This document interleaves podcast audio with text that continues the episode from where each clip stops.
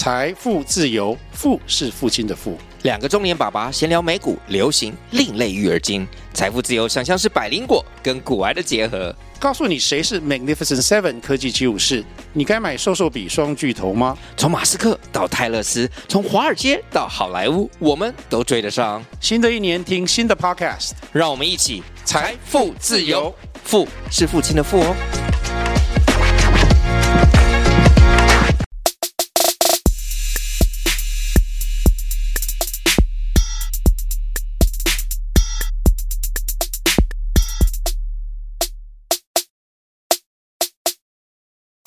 大家好，欢迎回到加密货币千万家园的呢喃 Podcast。今天是减半倒数二十七周，我是主持人 Setos，在我旁边是千万交易员 Crypto。Hello。本集资讯由前股票操盘人、加密货币千万交易员以及研究员组成的呢喃猫投资团队提供。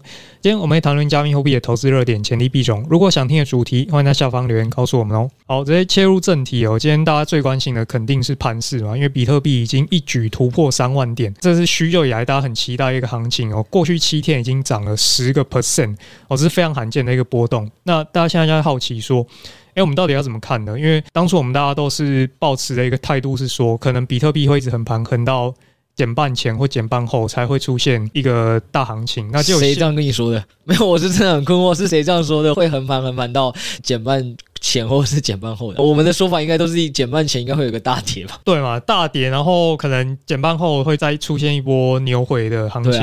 但现在感觉好像提前发生哦，所以你一说这个破三万这件事情，可能就是一个牛回前的讯号，或者牛回的前哨战，对啊，我们应该要怎么样解读？当然，我们分析的不一定准，这个一定还是先跟听众讲，我们也只是分享我们的看法。然后实物上，对，就是大家也知道嘛，我们投资某种程度上最好是能先看大周期，就跟你平常穿衣服会先看四季，现在是春夏秋冬的什么时候一样嘛。所以回到这件事情，因为刚刚 Setos 也 Q 了嘛，诶，大家应该也会发现说，我们最近的集数会跟他讲剩减半几周，那就是因为。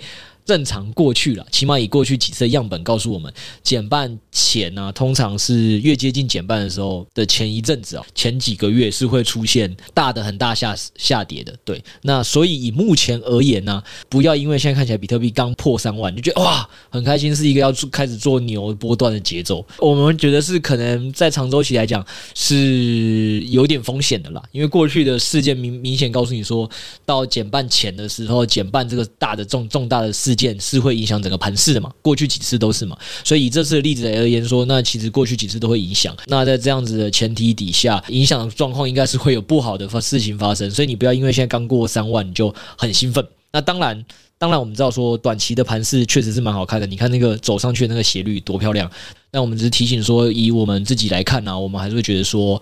还是大家务必谨慎啦。那再加上，因为前一阵子大家也知道，其实盘势最近很长，上去又下来，上去又下来，上去又下来。所谓我们叫做 A 盘、V 盘、A 盘、V 盘、A 盘、V 盘嘛。我们比较会想做的东西，应该还是做 long short 啦，就是 long 比特币跟 short 山寨币。那为什么呢？这个东西其实主要原因是说，呃，先先跟不知道 long short 是什么听众讲讲一下哦。long short 基本上就是说，我们会去做多一个强势币种，然后去做空一些看起来比较弱势的币种。那这样子有一个什么样的好处？就是说，当你做多的币种，你看错。方向的时候，比如说你现在想做多，但你看错方向的时候，那或者是大盘就突然不好，发生一个黑天鹅的时候，你的损失可以少少一点，因为你有做空部分帮你避险了。那当然有一个问题就是说，这个都是你的抉择部分。当你这样做的时候，但实际上市场真的往多走，就是你选择了做多，你选择做 long short 的人，做多比特币、空山寨币的人，绝对是比只单纯做多的人赚的钱少。对，那只是这件事情就回到说，你的投资的属性是求稳的，还是你就想要这个捕捉一个真的大暴涨的波段？对，那因为我们是比较建议求稳做法，就刚才基于以上分析的那一些，以减半周期而言，可能未来还会有一些比较不确定性的下跌是有机会发生的，所以在这个时间点，我们反而会觉得做多比特币，然后做空弱势的山寨币是可能一个更稳的选项。那这件事情主要也是因为，其实我们家研究员已经有在上周回测过报告了嘛，就是 PPA 的订阅的群友有读过，应该都知道。就是其实你去回测减半这件事情，算是一个产业二零二三年底到二四零二零二四年很重要的主题嘛。那大家也知道，币圈的投资习惯就是重大主题必定是会围绕着它有一些盘势的变化的。这是从我们过去什么以特币的产业升级也都有的。所以以这次来讲说，比特币现在有一个重大事件，我们当然就是要去回顾一下过去有什么样的特征，那我们能怎么去去形成操作策略？那反正基于我们的回测成果之后，就是减半的之前做 Long BTC 秀山寨币，它是。是一个风险跟报酬衡量起来一个比较好的选择。对，那至至于说到底要要空的是哪些山寨币比较烂呢？以及这个什么时间点去多多比特币空山寨币时间点报酬会最好呢？那这些细节当然就是有订阅读者可以自己去看。但反正我们可以这边跟听众的分享就是说，其实即使到现在是刚破三万了，那市场可能有一派是偏乐观的，但起码我们家自己是比较保守的。我们还是觉得说，在这个时间点，如果你在想要捕捉到一些市场的这个投资机会，做 Long BTC 秀山寨币的组合。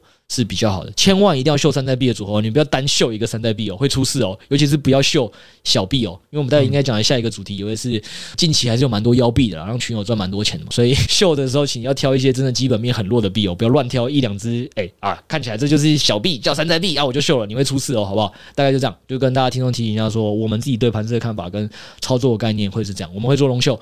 那。Short 山寨币会挑好几只这个基本面很差的币，然后这个回撤也回撤过时间了，什么时间点去做会比较好？对，大概就是这样。有订阅 PPA 的听众就自己去看，那就是群友就算没订阅，那有一些自己 long 秀的想法想要来讨论的，也可以来公开群组来跟我们讨论交流，说你想要怎么做 long 秀，我们可以一起讨论跟交流，嗯大概是这样。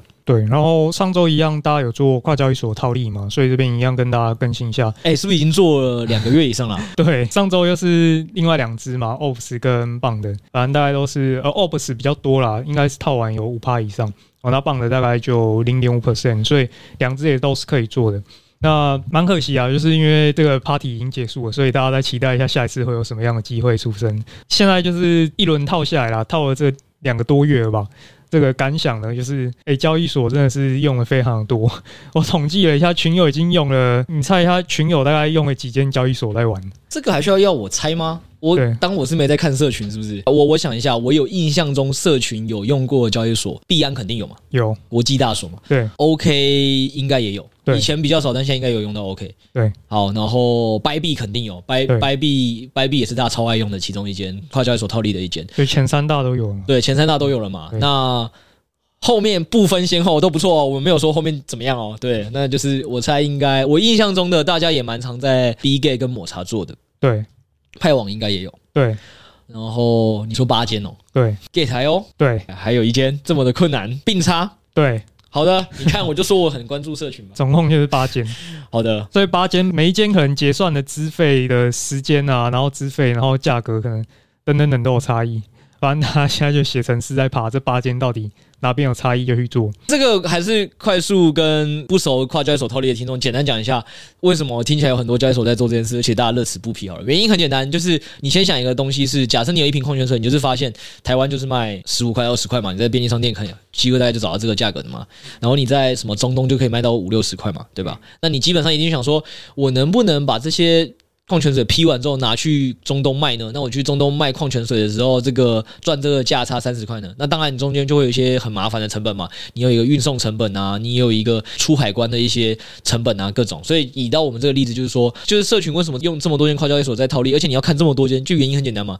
因为你如果只看两间，可能这两间在某一个币是没有价差的，啊，或没有资费差的，啊。那你看的间数越多，你当然就越有机会可以触发价格不一样的。地方嘛，或价格有差异，然后差异很大的地方嘛，你你这样搬来搬去才有钱赚嘛。嗯，对，所以才是为什么我们现在已经已经弄到八间交易所了，间数比较多，能找的机会也比较多了。这个是资费套利的嘛，所以资费套利我们通常最常做的就是，嗯，最近韩国交易所炒的特别凶的，所以韩国交易所应该说是最近一个热点嘛。那除了赚资费以外，我们可能特别好奇的就是说，哎。那我们能不能提前找到一些规律？哦，到底强国人现在都在炒什么币？那后续会不会还有一段行情可以吃？我们现在这么凶了吗？以前以前只是想说跟一段鱼生赚这些钱还不错，我们现在现在是想要从鱼头开始埋伏就对了。对，反正因为招式都不同嘛，那你就可以捡自己喜欢的来用。我不可能每一招都用了，对，但是起码你有选项，你就可以知道说哦，比较适合哪一种。好，所以今天又有一个新的这个方法可以分享给大家。对，那原因是因为最近币安很常在上这些韩国交易所热门币的合约嘛。对，他以前通常是先上现货，然后才会上合约。可是最近币安就不太一样，只要这个币够热门的，他们就会直接上合约。那所以他直接上合约，它的上币效应也很明显啊。因为以前他可能上现货的时候，一次都是涨二三十 percent，然后后来大家又发现说，诶，他要是第一次上币安就上合约，也会有这个效应诶，他一样也会涨个二三十趴。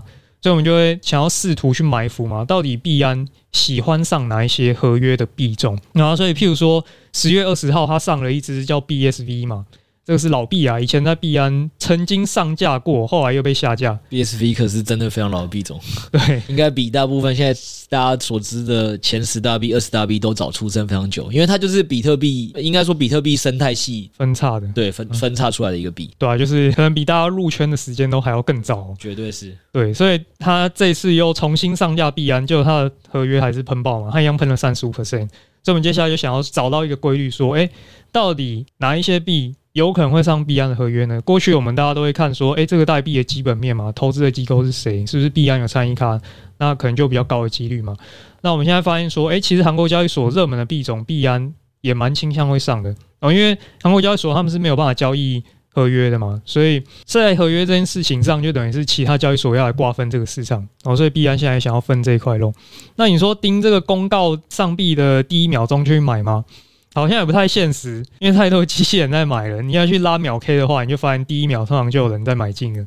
不是不是，为什么你的不太现实是这样？嗯，一般人的不太现实应该是工作很忙，或者是照顾小孩很忙，嗯、没有时间看到那些公告吧？这也是一个吗？不不，我觉得你好像没有。你的工作是不是特别轻松啊？你的工作只需要担心打不赢机器人而已。不是，那真的是用秒来算的。对，你要是 F 五。除非你聘请一个人啊，就是一直在坐在那边，他就是每天朝九晚五在那边按 F 五，那你还是会输啊。就是晚上六点七点的公告你就输。对，你要是吃个饭，你可能就输了。哦，对，所以也不能吃饭，所以不太可能嘛。所以我们想要找到的方法是，能不能够提前掌握到一些大概率的事件。嗯，对，所以这个方法我们就可以透过。观察韩国交易所最近到底在热门什么嘛？所以第一种我们就是喜欢看交易量，嗯，对啊，譬如说最近我们主要是看韩国这个 RB 交易所嘛，因为它是韩国的主力，然后包含说最近像是论啊，然后 OPS 啊、BSV 啊，或者是 WXRP 哦这些币，他们都是在 RB 上面交易量有到前十的。大家炒的很凶这种币种，所以这个是我们第一个去观察的面向嘛。这个方面你就可以透过呃，其实像蛮多都有提供啊。你去 CoinGecko 那个仪表板，他们也会写说它的交易量排行榜到底是怎么样。对对对，但也提醒就是三猫的 Holder，应该说 NFT Holder 可以记得去看一下那个啦。呃我们家研究员 Tony 已经有去帮他就是。网络上研究跟查找，有一些工具更好用，一些链上协议更好用，会可以更快速的可以去找到这些东西的答案或对比，所以记得要去看是哪个协议以及怎么操怎么去使用这样。但反正不知道是哪个协议的，反正你也可以自己去找，可能有其他协议更好用的，对，然后可以再来交流跟讨论怎么使用，或者是或者是反正就像刚才石头子已经跟你讲，其实你用 CoinGecko 看也是可以提前埋伏，嗯，对对，是一个方法。然后呃，第二种方法就是。这个比较 tricky 一点啊，就是会去看它阿币交易所这间交易所它的现货的存量哦。那因为像最近有一些像论啊、OPS 这两只嘛，他们在疯狂拉盘之前，阿币交易所现货都会累积的特别多，可能前几天就会一直在转入哦，所以这个可能会一直踩飞轮上去啊。那这点我们就会去观察说链上它的转入情形怎么样。尤其我们刚刚提到这两只币，它在币安合约上线前一周的时候呢，阿币的它的这个现货转入量是非常之多的，所以这个我们就是可以拉进来观察。所以综上所述啊，其实我们就是观察两件事嘛，一是交易量，二是阿币交易所的现货的存量嘛。那要是列进前十名或前二十名，而且币安这边都还没有开合约的话，大家就可以去关注一下，把它拉进清单里面。对，这个很有可能就是币安接下来会。列入考量的的一个选项之一，对，然后还有一个我发现是比较，就是可能互为因果吧，就是最近啊，白币它可能在上的速度又通常又比币安在更前面一点，啊，白币如果上了合约，通常炒作的速度也是蛮快的。你这段有收钱吗？啊，我我是不确定啊，因为我没有接到白币这个业配，是没有，但他们最近真的，我我觉得他们两间可能在竞争啊。就是两间交易所都一直在疯狂上韩国的新币，没有啦，这也没有什么好不能理解的啊！你说市场热点的币，哪一个交易所不想上？因为谁先上了，谁就有资金跟手续费，就是资金会先冲去哪个交易所交易嘛，你就有手续费收入啊。那一个都是三大所而言，哪间交易所不想要当第第一炮？如果这个币本身还不错，对对对对，所以是可以理解的。那再加上，毕竟币币的规模现在肯定还是比币安小嘛。我们讲实话也这样，因为毕竟一个是币安是。第一大所，而币币它只是前三大所，所以实际上 b 币的上币速度高于币安是有可能的。嗯，对对对对，就整个审核机制啊，什么就是比币安快是有可能的。对，所以就是这也是可以列入考量的其中一个点。哦，反正这是最近韩国交易所的热门币种，大家可以。试着去提前埋伏的几项指标是，反正总之你就是给大家一个概念，说可以去看交易量，然后可以去看那些现货存入的速度特别快的，然后在在这段时间，这些韩国交易所有这些举动的时候，但是可能 Bybit 啊或币安是还没上的，就都有机会可以先去提前关注跟埋伏。那尤其是你现在自己的这个 settles 指标告诉你，当 Bybit 上的时候，哇，这个几率更大了，最好是能先提早埋伏一下。嗯，对，好，大概就是这样。好，然后接着我们来聊一下 Ripple。Ripple 有赢官司的嘛？那 Ripple 大家可能不太清楚，它就是 XRP 的发行商，也是前十大名的老币。然后他们最近又打赢了，这也不能说打赢官司啊，反正他们最近已经跟 SEC 交手的情况已经赢了第三次了。可是我怎么记得他们的发言是人家全面投降？嗯，对嘛？他讲话当然要呛一点啦。对，这个这件事情为什么重要？因为它是可以跟我们 Long Short 策略来做结合的哦。当初的确，六 A 看到这件事情，他是有去做一个相关的操作。那我们后面再跟大家分享。所以，我们先讲一下瑞波这件事情到底怎么样。呃，瑞波因为他们之前跟 SEC 已经缠讼了三年了，那这三年期间，到今年才终于陆续有结果嘛。今年第一次在七月中的时候，就当时 SEC 是起诉说，哎、你们卖 XRP 是未经注册的证券吗？那所以当时很多交易所就怕到把 XRP 下架了。对他们造成一个很大的打击。那所以在今年七月的时候呢，那时候法院就有判决说，他们认为瑞波对于散户发售 XRP 的行为，也不算是这个未经注册的证券，所以这等于是有人打 SEC 的脸嘛。当时他们就爆喷嘛，一天可能涨了七十几趴嘛，七十几趴，对，很罕见哦，前十名的币还能够涨七十几趴一天内哦，所以当时就是第一次胜诉嘛。那这是第一次，后来。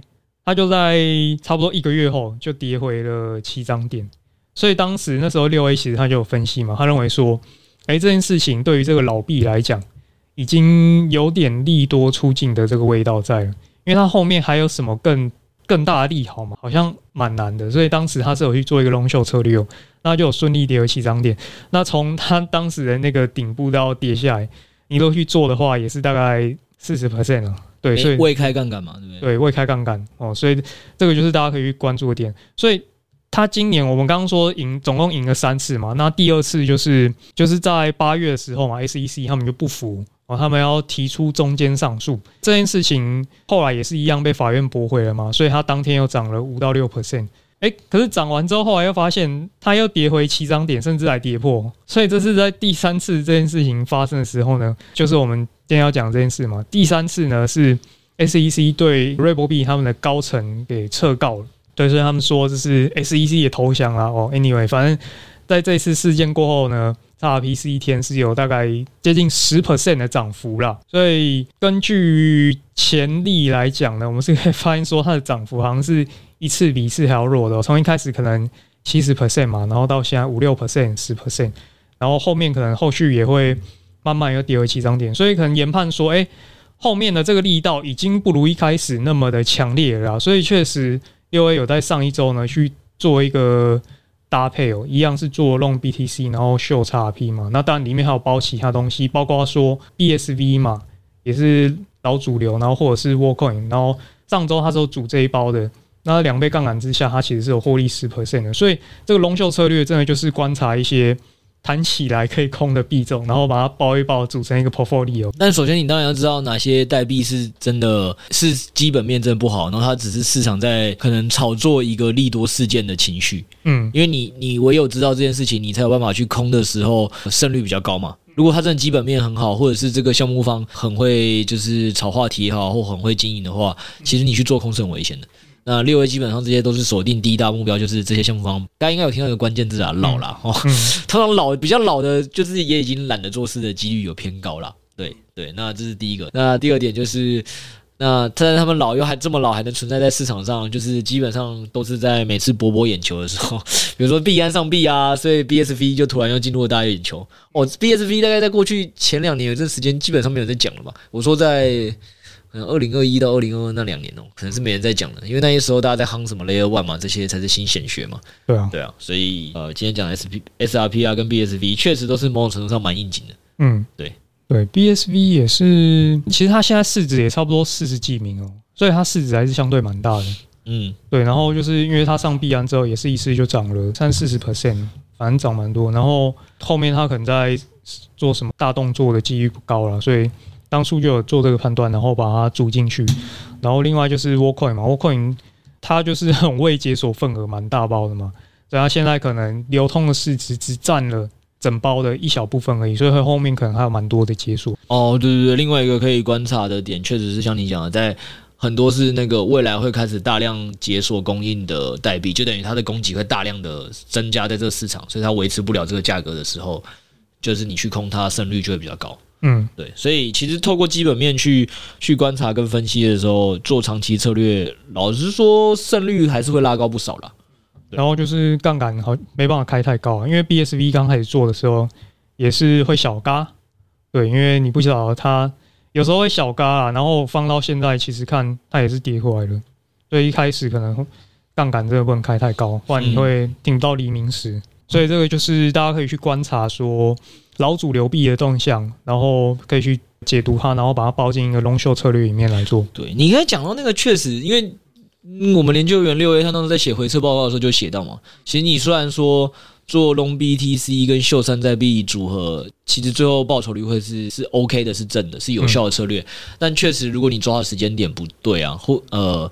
短期内你承受二三十趴的未实现损失还是有可能的，嗯，而且那是在没有带杠杆的情况下，所以你如果做做到两呃三四倍以上，老实说，你可能是真的会先直接把本金输光，你都没有办法让这个策略正常发挥的时候，对，所以这件事情还是真的提醒听众，就是任何一个策略啦，其实它最终是有效的，你可能也是要了解说，呃，你的杠杆倍数是不是真能，就是最好是控制一下，不要看那么高，想要一口气赚很多钱，这是第一个。不太好的事情，然后第二点就是说，你还是可能要有一个心理准备，任何一个有效的策略，请你心态上要要有一个概念，中长期的策略它不可能是短期不出现浮亏的，嗯，对，就是短期浮亏是很有概念的。那你会想做长期策略，原因就是你只知道它最终有效嘛，但你不知道它什么时候会有效嘛，所以你才不敢说哦，我今天做，然后明天就就它就会上涨。你如果是做那种就是类似是当冲跟隔日冲了嘛，对吧？嗯、所以我们会跟大家讲很多基本面做长期策略的原因就是这样，就是你一定知道中间有一段你是得扛的。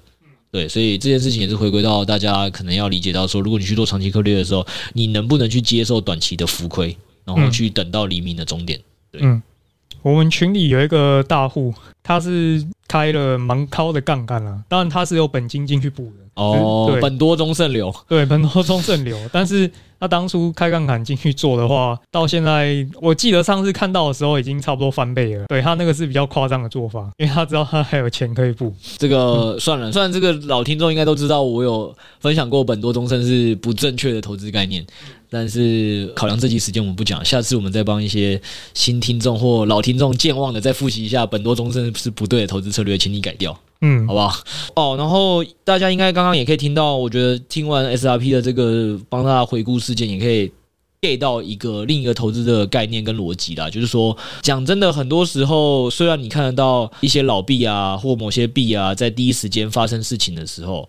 那它就是会有一个比较惊人的，要么是利多跟利空嘛，嗯，对。那你一定哦，我说人的本性肯定是希望整个都吃得到，就是说整个利多跟利空都吃到。但是有时候可能我们也，我觉得在投资上，就是你要先想到想到跟放弃这件事情，是你不可能说利多跟利空都吃到的。所以，所以 SRP 这个案例而言，就是说我们不可能时时刻刻守着 SRP 的新闻。就像刚才石头子的那句话，这个机器人一定会比你早一步。嗯，对。那那你就要认知说，你就是赚不赢机器人，那你就赚你该赚的钱。所以以我们来看，就是说。通常 SRP 这么大的事情出来的时候，要么就是讯讯息反应了嘛，或者是讯息就是已经出来一阵子，或币价反应了，它一定会在社群，你会注意到。当你注意到的时候，你也不要再想说啊，懊悔有没有吃到这一段。从我们今天跟大家分析的三次 SRP 的事件，你应该可以发现的点是，那个时候在做多可能不一定适合，但是是有可能在这个时候开始去做空，去去收获后面它这个利多出尽的跌幅。是是蛮有机会的，对，所以这个部分也是可以结合进龙秀的点，是说有的时候你如果跟不上一些标币的第一段，那你实际上可以想是下一段，第一段你抓不到，但你可以抓第二段啊，第二段我已经开始注意到了嘛，这已经在我的射程范围内了，这个时候我去做龙秀，慢慢的去捕捉它利多出尽的跌幅，这也是一个可能不需要那么花时间，花你那么多时间去及时盯盘跟机器人战争，然后你还有比较有高几率这个赚钱的一种方式，嗯，对，所以这个也是跟大家这个分享。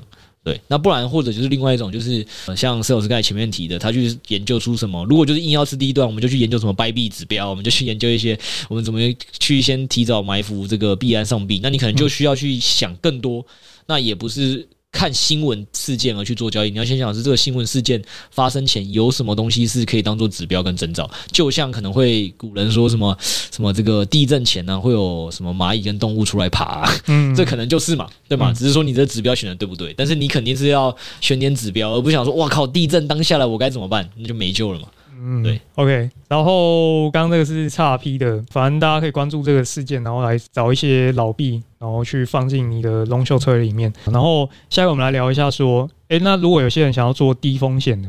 对，他可能看到每天这个币价上下可能两 percent，他就快心脏病发了。Long Short 还不够低风险吗？这个在市场里一堆人那边追求什么几十趴在赚，两三天内要赚几十趴，都开几几十倍杠杆的。我们教大家做一两倍的 Long Short 还不够低风险。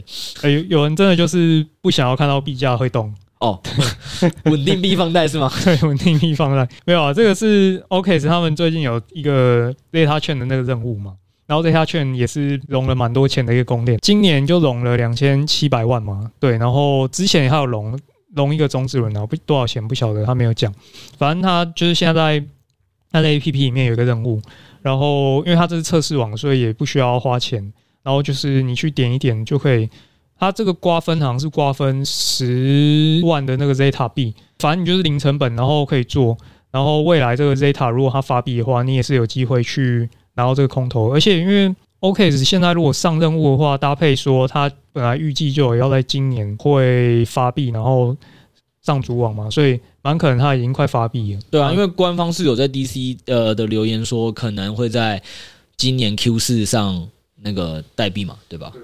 当然大家也都知道加密货币项目方讲的事情的时间轴不会那么准啦，好不好？嗯、但起码人家还是跟你表达出一种他是有想要发币的意思嘛。只是不一定真有办法在 Q 四 Q 四做到，对，但官方有讲说他们是有预期要发币的，对，那。那基本上，所以大家可以就想一件事情，就是说，刚才就像车老师讲的，因为这个项目呢，好歹是拿了很多融资方的钱，然后他又有预计要发币。那现在基本上，因为你要去得到这个发币资格这件事情呢，本身是零成本的，嗯，因为是在人家的测试网做，对吧？所以就是大家可以，就是如果你平常都有一个习惯去花五十块、一百块去买买彩票，然后去赌这个，看老天爷会眷顾你，起码这个确定性高。多一点好不好？虽然可能不会让你中什么一千万或一亿啦，但是起码这个发起来有时候也钱也是不少的，嗯，对吧？因为之前就有经验是显示，其实你真的有机会在测试网去撸的时候，如果运运气好，你也是零成本去做，他最后是发你几千 U 空投，嗯，对，对啊，要 Canto 嘛，对吧？嗯，对，大家就是请把握这个原则好不好？几千 U 应该。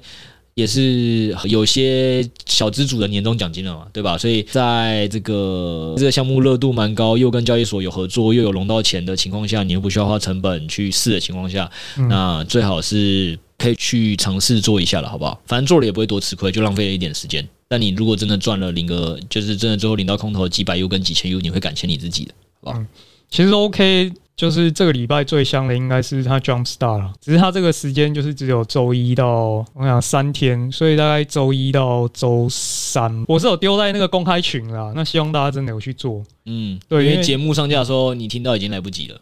对，因为这个真的算起来蛮香的，就是如果有多号的话，我可能就直接多号了。对，可是我就是没有，对，因为这个是它就是直接借币去挖矿嘛，然后算起来那个趴数真的是蛮高的。对，我们我看群友应该都有做了，那希望大家是有看到。好，请大家就是一样，嗯、除了仅发了我们 Podcast，请紧盯我们群主通知大家的东西，因为毕竟 Podcast 跟 YT 这种从写完脚本、企划，再到最后录给大家听上架，它就是一个后置成本比较高的东西。有些投资最及时的第一手资讯，还是得在群组里才会有嘛。对，所以请大家再麻烦多 follow 群主的资讯，好不好？嗯、我们有投资的一些机会。能提醒的还是都会提醒一下。好，所以这就是今天跟大家分享的几个重点嘛。好，那一样最后嘛，反正就是 Podcast 我们的习惯，就是结尾都是要送点福利给基本上新旧听众的嘛，对吧？然后上周 Podcast 我们就聊到嘛，我们后来发现上个月其实我们发了几十万台币出去，二三十万台币真的有。对对，所以当然这个月没那么多啦，没有天天在过年的啦，好不好？但也是跟一些听众讲一下，就是说如果你过去啊没有去注册过我们家的 Bybit 的交易所。